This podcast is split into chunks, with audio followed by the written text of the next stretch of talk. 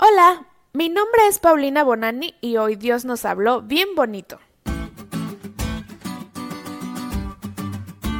Si te gusta, es pecado. Esa era la frase de un hermano de la iglesia a la que yo iba en mi adolescencia. Si te despiertas por la noche a comerte un sándwich porque te gusta hacer eso, es pecado. Si estás besándote con tu pareja y te gusta, es pecado. Si estás alabando a Dios y la música te gusta, pecado. Si estás sirviendo a otros y te gusta, ¿qué creen? Sí, pecado. Como este hermano, hay muchos en la iglesia que creen que si algo te gusta en la obra de Dios, definitivamente es pecado.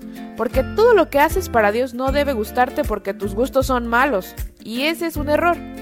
La semana pasada vimos las razones por las cuales Dios llamó a Nehemías.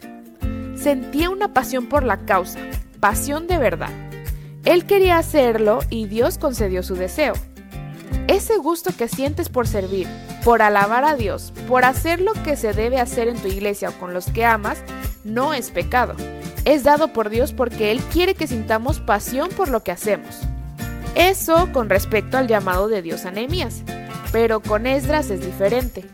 Las cualidades que hicieron que Dios llamara a Esdras fueron diferentes a las de Nehemías.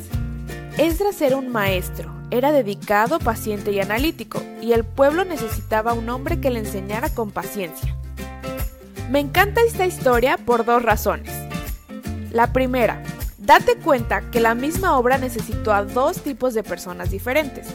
No solo hombres apasionados como Nehemías, sino hombres intelectuales como Esdras. Tus talentos también son importantes en esta obra de Dios, no solo los talentos de los extrovertidos, sino también los tuyos si es que eres introvertido. Y número 2. Dios pone en nosotros tanto el querer como el hacer. Si deseas hacer algo de bendición para otros, no te detengas solo porque según tú no tienes talento para hacerlo. Dios puso el deseo en ti y Él te dirá cómo hacerlo.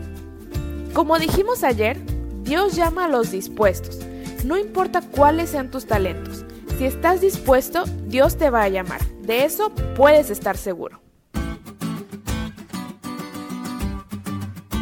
¿Te diste cuenta lo cool que estuvo la lección?